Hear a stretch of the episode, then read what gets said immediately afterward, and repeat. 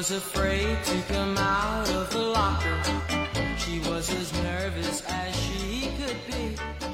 She was afraid. Hello Hello，大家好，欢迎大家回到，中年少女坦白局，我是肥脚。我是大头，今天我们又要聊一个大家比较爱的系列，对热门播客推荐系也列，对不对？呃不只是有热门，就是我们门两个冷佳作门、热门、小众，反正宝藏播客吧。对，就是我们俩无意，有些是有意无意发现的，有些是被算法推送的，反正对，对，因为做播客久了嘛，反正我们两个都有意无要关注意的这个领域，啊。呃，有意无意的或者自己平时在就生活当中就是会常听播客。然后呢，这个系列的话，之前发过两期，嗯然后听友反馈都还不错，嗯所以我们就持续会更这个系列。那这是这个系列的第三期。嗯然后今天的话，其实我们会分为这么几趴来介绍我们喜欢的播客。那第一趴就是女孩子爱听女孩子唠嗑系列，就是呃这第一趴里面的播客呢，是一些女生或者是一些女生们一起去聊的播客。其实之前像我们讲的 Fit for Life 呀、楼上两位呀，还有什么现实肤浅，很多其实都是女孩儿在聊的播客。哎，好像感觉女孩儿做播客的比男孩儿多。多，因为女孩就不要爱听哎，。但最近我又听了一些，就是男孩儿两个男孩儿或三个男孩儿一起做的这种嗯播客，呃，然后就是女孩子会天生可能更愿意听女孩子讲一些比较细腻的情感跟观察吧。所以第一个是是这一趴，第二趴呢是那种你一听就是会感受到另外就别人的生活方式，别人生活的时空，就是完全跟你不同的另外一种生活和生活方式的这种系列，就是可能我们平时日常生活中不太会触及的。就第二趴，啊、第三趴的话呢，就是文化学习系列，就是呃，里面还是会有一些知识的浓度和知识的密度在的，不管这个知识是。嗯，我们感兴趣的领域，还是说职场里的一些知识，甚至是说一些可能艺术、文化、体育、运动，可能这类型的知识，我们都会归在这个里面。好吧，那我们就开始呗。嗯，那我们开始本期的主题哈。第一个是女孩子爱听女孩子唠嗑系列的，你有吗？飞脚，就这这方面有。的，因为我今天刚刚发现了一个，我觉得嗯我要推荐给大家。这个呢，这是三个女主播。但其实我今天为什么说我今天刚听就要推荐呢？因为有坦白说，你有些听了你基本上不会完播，你可能就会切走。嗯，我是这样的。嗯然后这个是今天我刚听了以后，我就定掉了，订阅掉了。然后订阅掉，我打算以后面持续听。啊，但是我今天就只听了一期吧。叫什么？这一期叫这个播客的博主叫问题不大，No big deal。但你说问题不大，然后它的是一个黄黄，在小宇宙是个黄黄的图标，因为我发现叫土黄土黄的。对，然后因为你会发现叫问题不大的吧，还有别人，嗯，就是对，但是问题不大，所以然后后面它怎么吸引你了？带了一带了那个英英文在后面啊，因为为什么呢？因为我我爱里面的主创，他的主创的点在于，他其中一个主创是呃北大临床心理学的博士在读，哦，然后他有，但，因为我只听了一期啊，嗯你你先让我说出他们俩非常，但是他就这一点就吸引到了我。那它的内容是讲心理学相关的。，对，但是跟生活有关系。比如说我今天听的这期呢，是他的第才期，他才更了十六期。虽然他订了更了十六期，但是他在小宇宙已经快一万的订阅了。嗯他这十六期的是他四天前更的，这期叫《工作中赢得基基于尊重的爱，休息时无条件的爱自己》。他是我是因为这期的标题点进去听的，嗯，然后我听了以后我就蛮喜欢他们的。然后，然后他下面还有几期呢，是什么抑郁，讲什么抑郁啦、疫情啦、创伤啦、什么自我苛责啦，反正 什么什么，我想成为什么完美机器啊，还挺还挺多的呗。嗯，什么接纳自己啊，就是我看了一下它的标题，我觉得都是心理相关的。啊，我想听的。然后，呃，因为您看啊，它是第一期啊，它第一期它是这么写的：从金融学转学，心理是使命的召唤，还是逃离消费社会的陷阱？就是我说的这个临床心理学的这位女博士，嗯她是从呃北大光华管理学院的金融专业转的，转到心理学的，这是两种完全不同的学科。但嗯这期我还没有听，因为这个播客我觉得非常棒，我决定订阅下来慢慢听，嗯然后一期期仔细听。因为我上午就把十六期，就是他最新更的这期先听完了。嗯这期的播放量应该也是，呃，它比较哦，不是它最多的吧？它这期有八千，居然都不是他最多的吧？嗯啊然后他讲的很，你别看他是北大，然后似乎觉得说有博士好像离自己很远，对不对？没有，他们讲的东西就是就是我觉得我们切身生活会体验到的东西。比如说他在说，嗯，休息的时候，有时候我们觉得休息的时候就是刷个剧，熬夜刷个剧，感觉就是休息了，嗯，但其实也没关系。就我原来会觉得说，哎呀，熬夜刷个剧对我好累，对，但没有啊，他们就觉得觉得也没关系啊。你想，嗯如果那样是能让你放松，能让你放空的，也不要过于的就放过自己，对。宽恕自己。对，然后他们也说到，因为因为他博士，他其实在实验室还是有点像上班一样的，他吧，他就会说，他有的同学觉得，哎呀，周一到周五好像事情没有做完，那周六要不要去加班呢？他们说的加班其实就去实验室，然后他们同学就会想说，早上十，那我早上十点起来呗，吃个外卖，磨叽磨叽到下午了，到下午了，哎，磨叽磨叽怎么一天又过去了，然后又没有去，然后就很有负罪感，嗯。就是他会讲的这种很我们生活中都会遇到的东西，嗯嗯嗯。他想，他虽然是这种心理学的博士，但他没有就站在高处去审视你，去给你指导，给你意见。很接地气。对，讲的还是每个人心里日常会遇到的问题，日日常会遇到的焦虑，日常会遇到的种种对自己的想法，嗯。你就会觉得说，哎，就是原来，但是从专业人的角度，他会给你一些不一样的输入，比如说他认为心理学里面有一些东西是这样来分析这个问题的，嗯。哎，你就会觉得很受益，就是你既需要一个人和你有同样的经历，又又能从他那里得到一些专业的输入，这个，然后又是三个女孩儿，这是三个女孩儿啊，但因为我对这个这个这个主创的这个这个这个叫什么印象比较深啊，我还没有。他主创团队他写的都是来自北大的，另外两个女主播我还没有研究，但呃，我觉得他心理学的这个背景还是能蛮给我们。哎，他订阅还蛮多了，快一万对，你看，我就说他才做了十六期，你知道吗？哈哈哈每每看到这种播客，我们就在想说，但是你看啊，他十六期他也做了一年了，嗯，他可能更新密度没有，对他那本来就要上学，但他其实每一期的就是他质量还可以，质量还好，是，不错不错，OK。所以这这个是我今天嗯听到的，然后是女性向的聊天，然后是我觉得比较舒服的，嗯说话啊、语速啊、语气语调都哎还是蛮蛮 OK 的。所以女性向的聊天，我们听起来就是会有，也不需要有多大的知识含量，嗯，就听起来让你觉得舒缓舒服，是不是就是有共鸣？然后，因为女性聊天有一个跟男性很不一样的点是，她的情感很细腻。对，我觉得不管是女性导演，还是女性创作者，还是女性播客主，就情感很细腻的点会很打动我。那就讲到第二个，就是我之前推荐给你的那个，就是我很爱的，最近很爱听的，叫小林小林的个人播客，就是我推荐给你了，然后你也有反馈给我的。这个播客我是怎么发现的呢？嗯，我是无意间有一天被小宇宙就是给 push 到的，反正就是说可能听听过什么的人也爱听，然后就 push 到了这个。我为什么点进去？因为它的封面是一个就是漫画，我不知道那个漫画就它那个封封面是一个可爱的小女孩儿，然后它那个嗯一个漫画我觉得很可爱。然后小林小林的个人博客，因为他没有在播客的名字里面去写说。是解决什么问题的？他也没有说直接跟你说这是一个呃搞笑的，还是娱乐的，还是干嘛？然后你就觉得说，哎，那这可能就还挺有意思。我反正我就点进去了。然后呢，虽然就嗯目前的订阅数不多，但是我能感觉到说节目传递的这种真实跟温暖，就是可以让人快速 get 到普通生活里平常人生活里的美好。嗯因为它里面会有一些讲的非常切呃，就是很就很切当下热点的，比如说隔离期的生活。嗯然后它还有一期播客是在阳台上还是在哪里录的，就是有鸟叫声，啊，很真实。嗯然后这个女孩说话是那种嗯很安静的，然后很温柔的，然后你就会被这种整体的日常里面的美好的这种氛围所感染。然后我就点进她个人主页，然后又发现。就是它里面有非常多我喜欢的主题，就不只是说，哎，本来我以为是安安安静的女孩子可能讲的话题就都是那种比较 normal 的，但是我发现他有一些话题我还蛮感兴趣的，比如说可能有一些介绍拉拉的一些就是电影啊，他嗯他跟他朋友推荐，然后关于性别，嗯、关于一些比如说嗯自我认知。然后关于说整个的疫情下面的他的一些思考，反正我觉得还挺有意思的。然后后来我推荐给你了嘛，对，这也是我被你推到的，就属于我们俩都听过的嘛，所以我也可以来分享一下。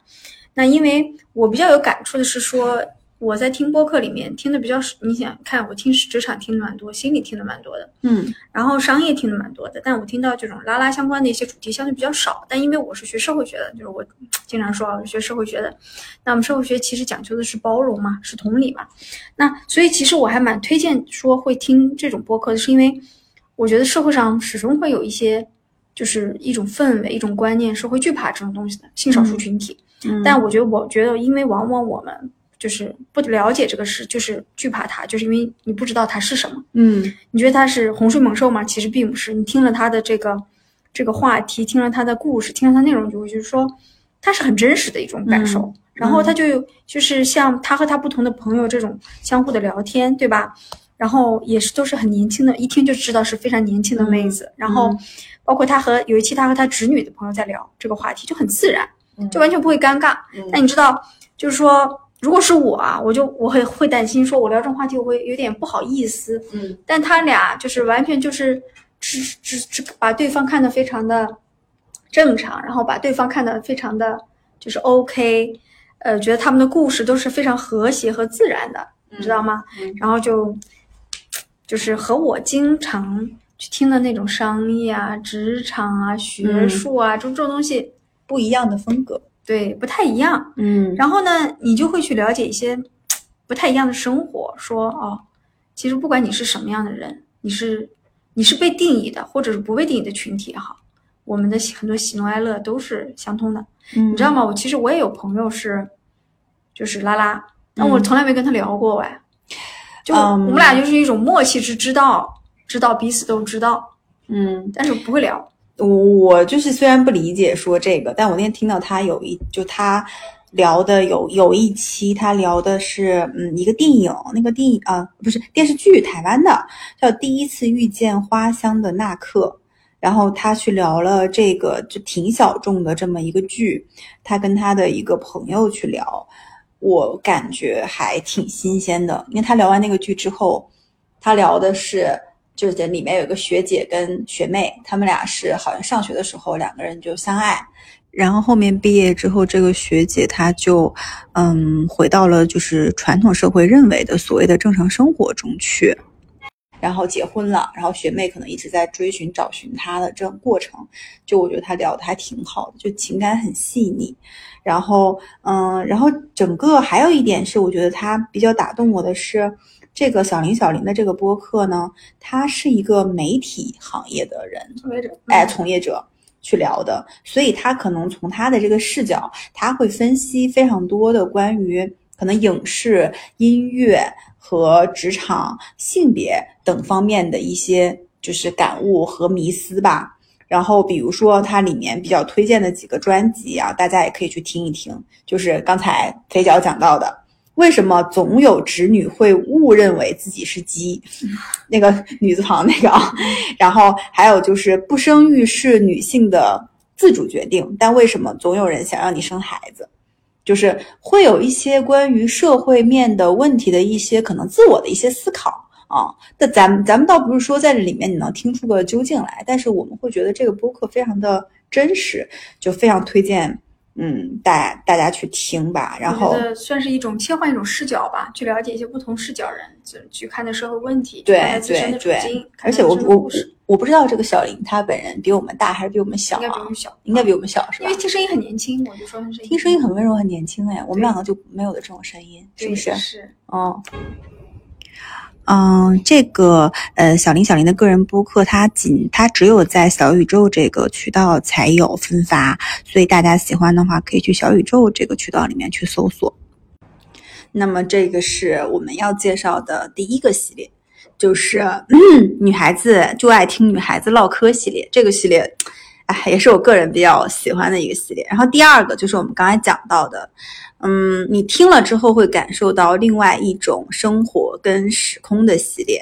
那我这个里面可能会推荐的比较多啊，因为我就是感觉都是，反正我就是日常普通人的生活，然后这个里面都是一些不一样的。那第一个我要介绍的是有点，就可能近年来很多这种脱口秀大火，线下脱口秀大热，然后跟着整个这个产业的发展有关，有非常多的这种啊。叫什么呀？像效果文化之类的这种喜剧，我不知道它叫什么喜剧文化有限公司之类的，他们会做播客嘛？像我们之前推荐的谐星聊天会呀，嗯嗯，还有什么无聊斋呀，对吧？这些其实都是单立人下面的一些播客节目，我们之前也讲过。那今天要讲的是。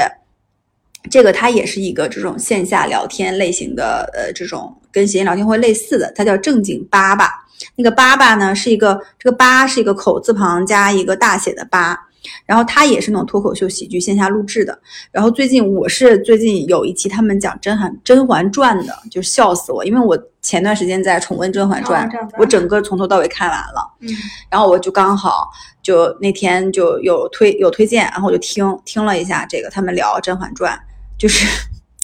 就他们《甄嬛传》一共聊了两期，就找了一些真学爱好者，哦真的啊叫真学爱好者，你知道吧？真知道然后就他们现场去聊，嗯然后很搞笑的是，有的人就一讲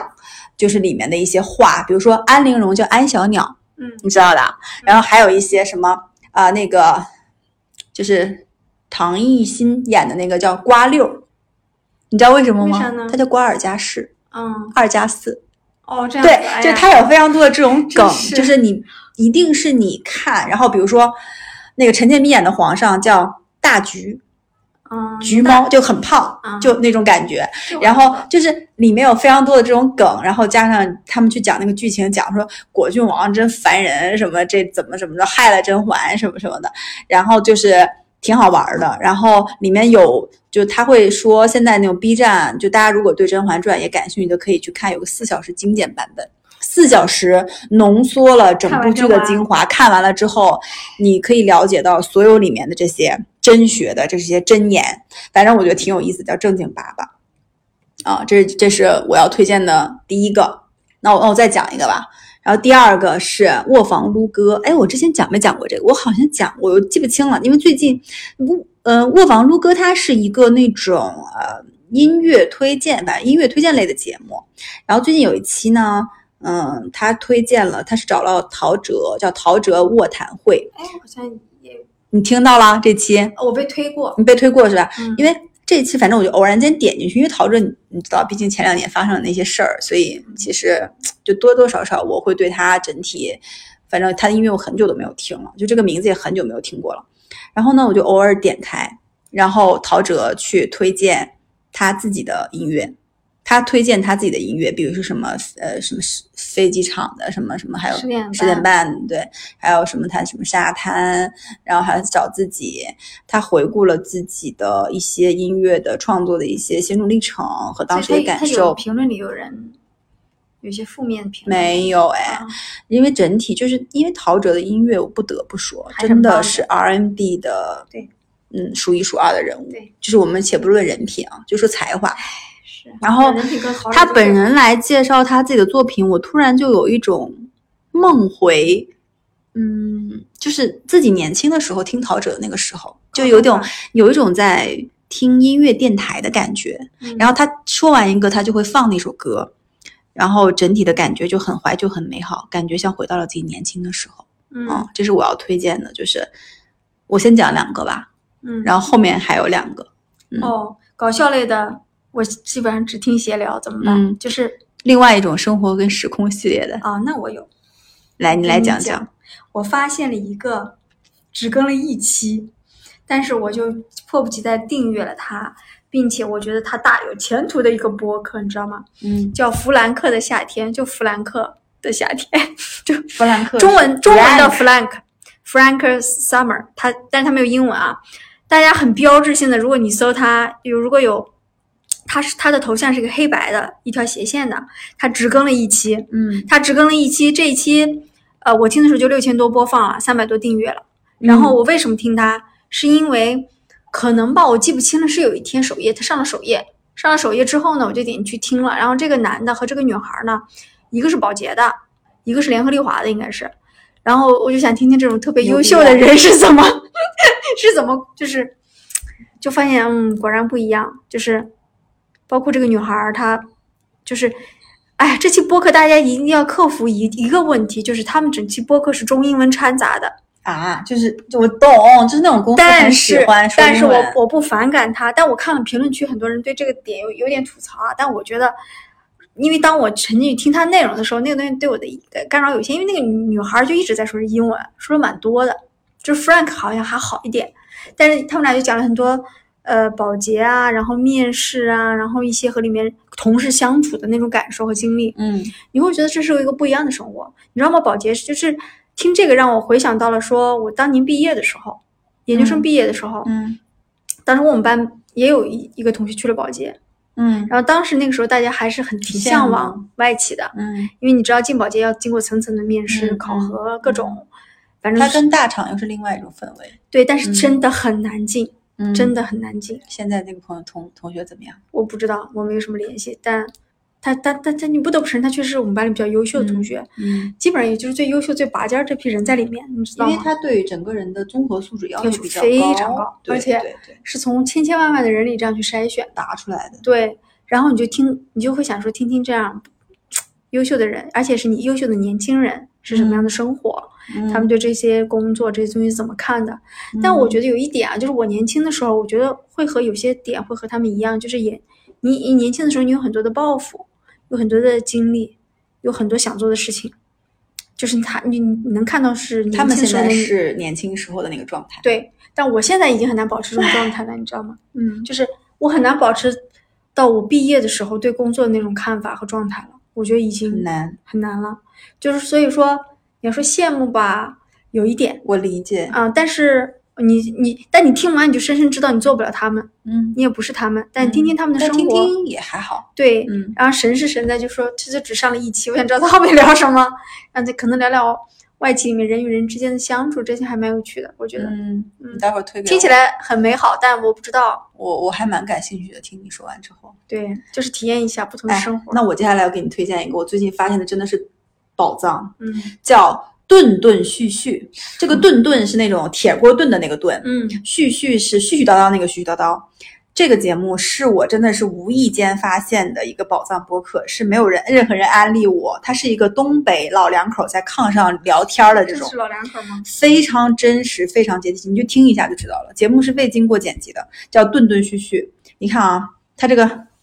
封面看到没有？啊，就是老穿。着花花裤、花袄、红衣服的在炕上聊天儿的。这两人有点六十多岁，的，他是他节目这么，他节目是这么介绍的：一对儿六十岁东北老伴儿的食物光阴，他们会聊包粽子，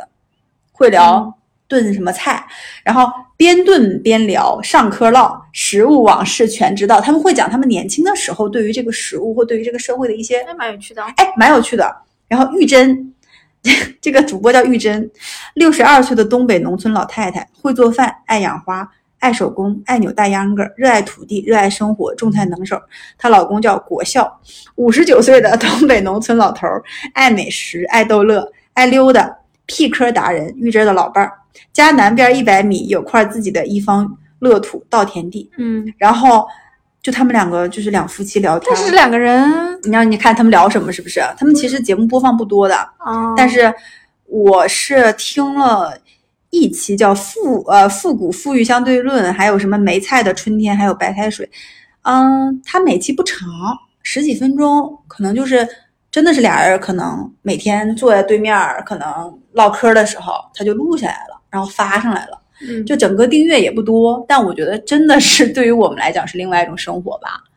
哎呀对对，然后这个你你要你还有是吧？有，但我这个有点悲观，怎么办？说，这个播客点也是订阅的人很少，才两百多。嗯然后他叫温白开，就是温白开。嗯，我我我无意到听到他是因为这个姑娘被裁员了，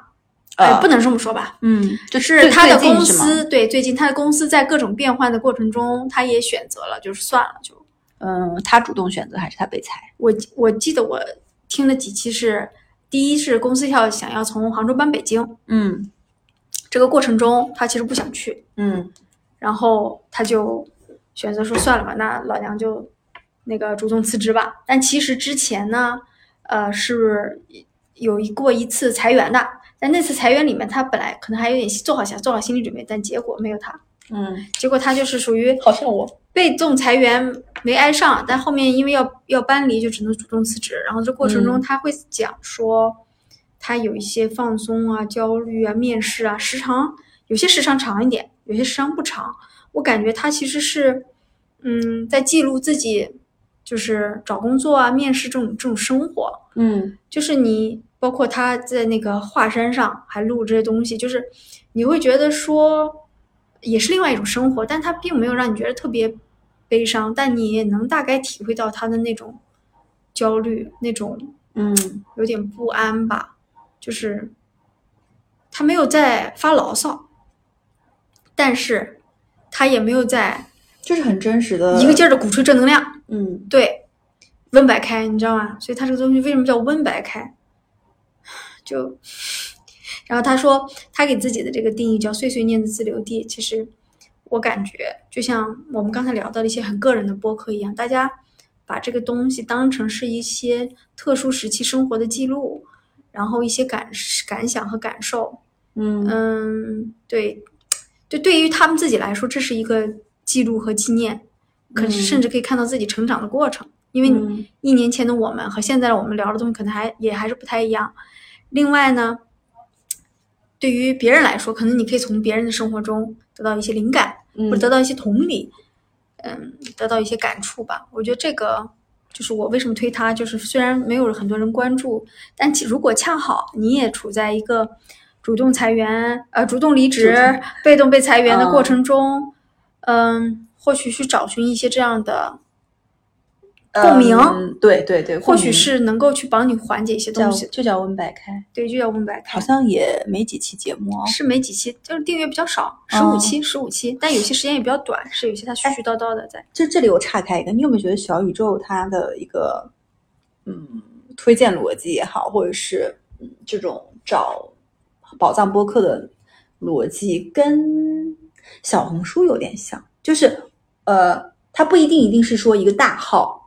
或者是一个大账号，当然，现在首页上推荐那些什么 top 的，本身也是一些知名的播客嘛。嗯但是呃，它会偶尔会有一些可能个性化的算法图给你的，是可能跟你周边相关比较多的。然后就像你刚刚说的，我们很多订阅都是那种一两百、两三百、三四百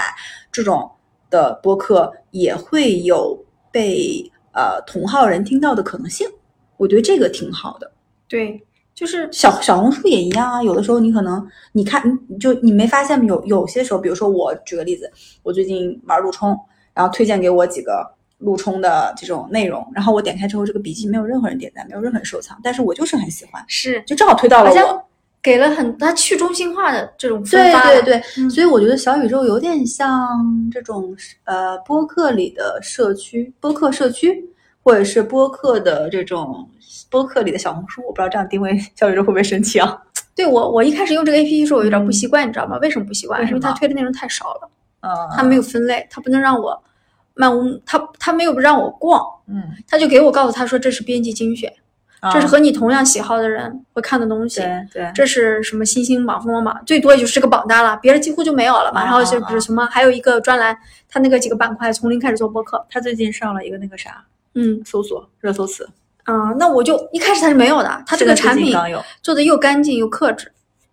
我干净我我认同，克制对是的，是很克制的，但一开始非常克制，挺好的嗯。哦。后来我就开始习惯了，说开始接受他告诉我什么东西他认为那些可以听的，然后在这个听的过程中，我划掉了一些，就是我觉得我可能没有那么喜欢，嗯我订阅了一些，我也是，然后让他们出现在我的订阅的那个那个栏里。然后你会在，那你现在收听习惯是，嗯，会从订阅里面先去找谁更新了，然后还是说到首页去听就是我首先我会每天打开看首页，因为它首页是二十四小时刷新一次的，啊嗯你现在会每天打开看吗？我会看啊，真的啊，因为我会发现说，我一个原来用喜马拉雅用的比较多，但用哦喜马拉雅的时候，我更多的是在听资讯新闻。OK，后来我发现新闻没什么可听的，全世界好像每天发生的事在重复了，已经，我就开始嗯，喜马拉雅也很好啦，就是有对对对，有个就更全嘛，有一些有声书啊，像我们对对对对对对对然后包括也都有我我儿子也一直在听，然嗯。后后来我就开始习惯性的打开一下小宇宙，发现首页里面有些东西，哎，我就会点一点，点完了我会订阅，对不对？嗯。那自己的订阅我会去看，但是现在你会发现一个问题，是我订阅的很多号它的更新新比较慢，可能是因为疫情吧，是是是，加上他们可能内容做的又比较精良，他就呃，不像我们这么高产，对，他就他他就不会经常更新。我说那 OK 嗯没关系，你更新我就听听，你不那我找找新新的呗。我用首页看看，嗯如果都没有，我再去搜我自己想喜欢的话题。但你知道他给我一种什么感觉？就是我会有一种，就是真的是在播客寻宝，就像小叮当不停的在找找东西。就是如果说我订阅了几个，然后他最近没有更新，我再去找新的播客，我是否爱听的这个过程中，我通过看标题、看网友评价，嗯，去去听、去找的过程中，我觉得这是一个乐趣。对，但你知道吗？现在很少有产品做的这么克制，就是首页这么简洁。是呀，所以我一开始用它的时候，我会回想起，就是想简洁一点吧。对我会回想起我之前用豆瓣的一些感受，哦，但是现在很不太一样了，现在有点不太一样了。所以给他们产品点个赞吗？对，然后又讲哪里了？刚才然后又干净，然后你发现有些细节了没？啊，它每一个主主播的主页是根据你上传的头像给你定义主题色的，我们就是黄色。对。然后就觉得蛮特别的，所以嗯我觉得说我它的视觉也蛮好看的。对对对，所以我我觉得我觉得啊，就是大家可以多用用几个不同的平台，啊，汽水也不错。对，包括喜马拉雅，哎，还是我经常也是每天会打开，我是喜马拉雅打开频率最高的，我是非常热火的然后汽水也很棒。对我之前就跟你说过，打开汽水有一声开瓶盖的那对对对，个声音，那个很很然后它整个的那个界面粉色的，就整个感觉比小宇宙更加年轻化一点，啊是不是？因为它里面的话题也都偏这种呃，就是年轻人可能比较爱的话题，比小宇宙可能更对，年但是轻化一点。其实我们俩刚才介绍了播客也都是小宇宙的他们其实其他平台应该也都有，有一些是哦，对有一个小林小林，小林小林的个人播客，他其实是在小宇宙嗯，有有有有很多播客他们是在只在小宇宙分发，对对然后也有很多是都各个学校都分发。那我们就继续吧，反正嗯就刚才讲到了另外一种生活，我我要推荐最近我新发现的一个就是。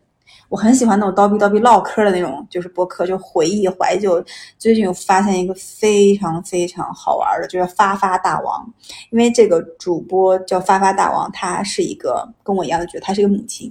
然后他是一个呃声音声线非常低沉的这样的一个母亲，然后她的内容也都是关于她跟她老公呀、跟她朋友啊、跟各种人啊去聊生活里的一些事情，比如说他们会聊，他们好像之前有一期是聊那个盒饭。就聊小的时候，就是自己带饭盒的一些故事，他们会回忆过去，怀旧，就有点像我们这代八零后、八五后的人回忆小时候的。然后他们还会聊说，嗯、最近那个什么，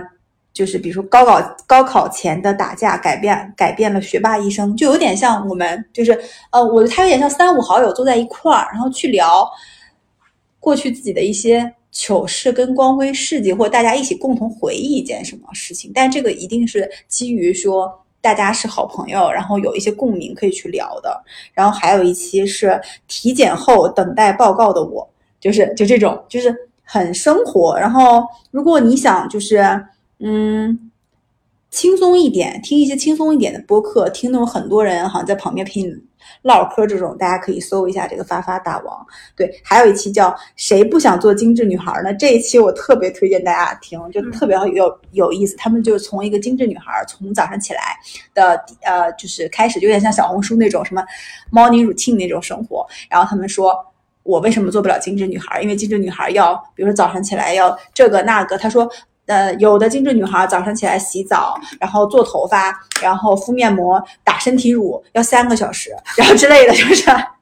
然后然后什么贴假睫毛，然后怎么怎么样，然后说我不配精致。他说我们只要适度的精致就好，才配得上这一生。就反正他是个比较真实的这种中年妇女叨逼叨逼的这么一个一个一个博客吧。是就就我觉得我还挺喜欢听这种对，类型的，嗯，嗯，我觉得我们俩还是能推荐不少播客出来呢。但我、嗯我我，哎呀，我其实我其实原来是抱着想叫精选听少一点，然后多听听，但后来发现大家的更新频率不一样。所以我现在耳朵听的挺杂的。，对，但是我就是我最爱的，就是还是会 focus 在几个，他更只要更新我就啊会就会听就是一定会听，不管他说的好不好，哦还是我没有哎，我还是看我会我会，就比如说我很爱的 Faithful Life，、啊我就会每期都听。明白。对，然后那这个第二个系列基本上是不是就差不多？你还有没有了啊？没有了。那第三个就是文化学习系列的，这也不能说文，我我觉得不能叫文化学习不能叫文化学习吧，就是一些偏不同的领域，不管是影视文、娱乐还是什么，就是不同的领域里面，可能就像之前我推荐的那个，像重青的那个不在场，嗯，他可能就是每一期分析一首歌，就之类的啊，就是然后包含之前的什么推荐的一些咖啡，讲咖啡的一些啊，就是跟嗯跟你的。就是这个你你比较关注的一些领域，它可能讲的比较透、比较深的这种类型的啊。这个里面的话，我先推荐一个吧。然后，呃，第一个就是叫硬核电台，嗯这个挺好的，是我最近新发现的一个，就是啊、呃是两个男主播。其实我没有太 get 到他们具体讲啥啊，他们就是应该他自己介绍是一档让你笑破肚皮的深情什么呃深深夜清谈节目，但它的内容其实有很很多是关于影视剧，哦。最近，比如他最近有一期是《爱死亡机器人》第三季，想吹的不止最后一集，嗯就他可能就是着重讲了这个剧，然后他还讲了，他最近还聊了《瞬息全宇宙》，嗯。还聊了什么好莱坞在华史对谈迪士尼电影首任中国代表。然后我听的一期是，哎呀，就是他专访文牧野，嗯。我你知道，就文牧野，就我也不知道这，我跟之前跟肥脚说过，文牧野是我的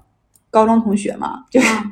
就虽然他他也不知道我是谁，我也 找不到他了，但是人家反正火了，现在那个那个导演，然后他有一期专访文牧野，正好那天是首页推荐吧，嗯然后我一看，哎，文牧野就听听，说从药神到奇迹，普通人需要时代表达，反正就是跟电影导演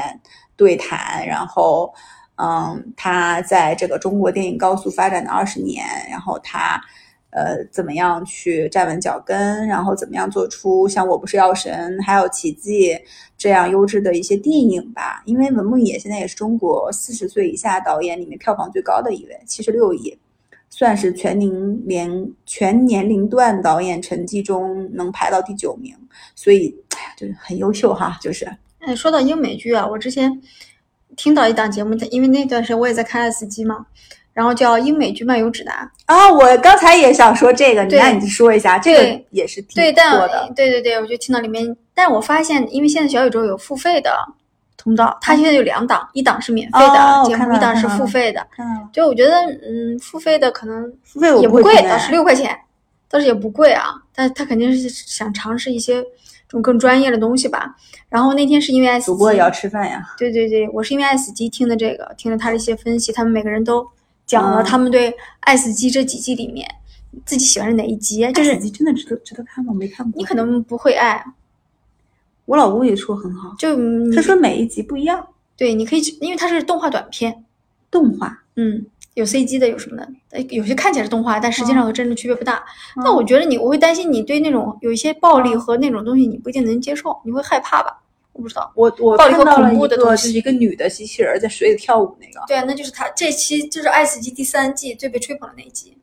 她我没看懂哎，她是讲爱情的吗？就之类的。嗯，我因为我看那个有点惊悚，有很多解解读，所以我都没有推荐给你，我怕你看了害怕。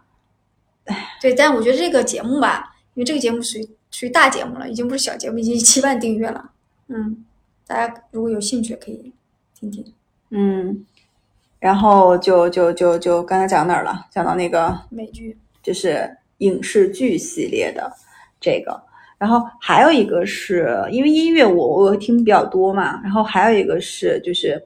嗯，我不知道大家会不会在播客在小宇宙或者在播客里面去听一些，比如说我比较喜欢开车的时候听爵士乐。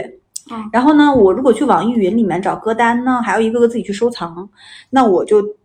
就是会订阅一些跟这种嗯，就是我喜欢的音乐类型相关的一些播客。嗯、有一个播客叫 All That Jazz，就是他专门的，他一个是他这个主播是一个资深 DJ，他会去介绍爵士乐发展史上各流派和代表人物，深入浅出，雅俗共赏。就他会每一期会介绍，嗯，一个可能爵士乐的这样的一个嗯小号手，去讲述他的音乐创作。或者或者是嗯，去介绍一些最近他比较喜欢听的爵士，就相当于有点像电台 DJ，但是这个是专门的一个介绍爵士乐的这么一个调频电台。然后他每一期解讲完之后，他讲的部分其实挺少的，大部分还是放这个音乐，就相当于免去了我自己去网易云搜歌单的这种周折的过程吧。就是这个是一类，叫 All That Jazz。然后其实你你这个系列是要什么学习，但其实没有，都是偏娱乐性。呃，对，呃就是专业我说的这个学习可能是这种类型，啊就包含我最近还会听一些，之前我们应该说过吧，什么三五环呀，啊，还有那个，嗯，商业今天今天在听一个叫乱翻书，啊，乱翻书啊，我也就是。其实这类型对我来讲也属于专业类嗯文化学习类的。反正也不能叫文化学习吧，可能这个定义，反正就是关于这个领域，它可能会讲的比较深的，去的比较深的一些这个东西。然后还有一个是运动系列的，因为哎现在天比较热了嘛，但我最近又开始拾起了户外跑这件事儿，啊、然后有一些是可以听的，比如说叫跑者日历，嗯，就他们专门会去介绍跑步啊、以及说也不只是跑步啊，比如说那现在夏天了，除了跑步，如果你特别热不能跑，还有哪些可以玩儿的夏天的运动，反正就是跟运动相关的。然后它也是听友群，你可以加进去，然后跟里面的人一起去讨论这部分的一些内容吧。反正基本上是这块儿。嗯嗯，好的呀，我已经把我能推荐都推荐了喂。对，然后差不多吧，本期差不多就这些内容是我们这个播客推荐的第三期，然后希望大家喜欢，如果喜欢的话可以订阅我们的节目，想跟两位主播深度交流可以加入我们的微信听友群，搜索“坦白”的拼音“坦白零三零三”，然后如果有商务合作想要联系我们的话，也可以欢 迎欢迎搜这个号“坦白零三零三”，好吧？那本期节目到这里结束啦，拜拜，拜拜。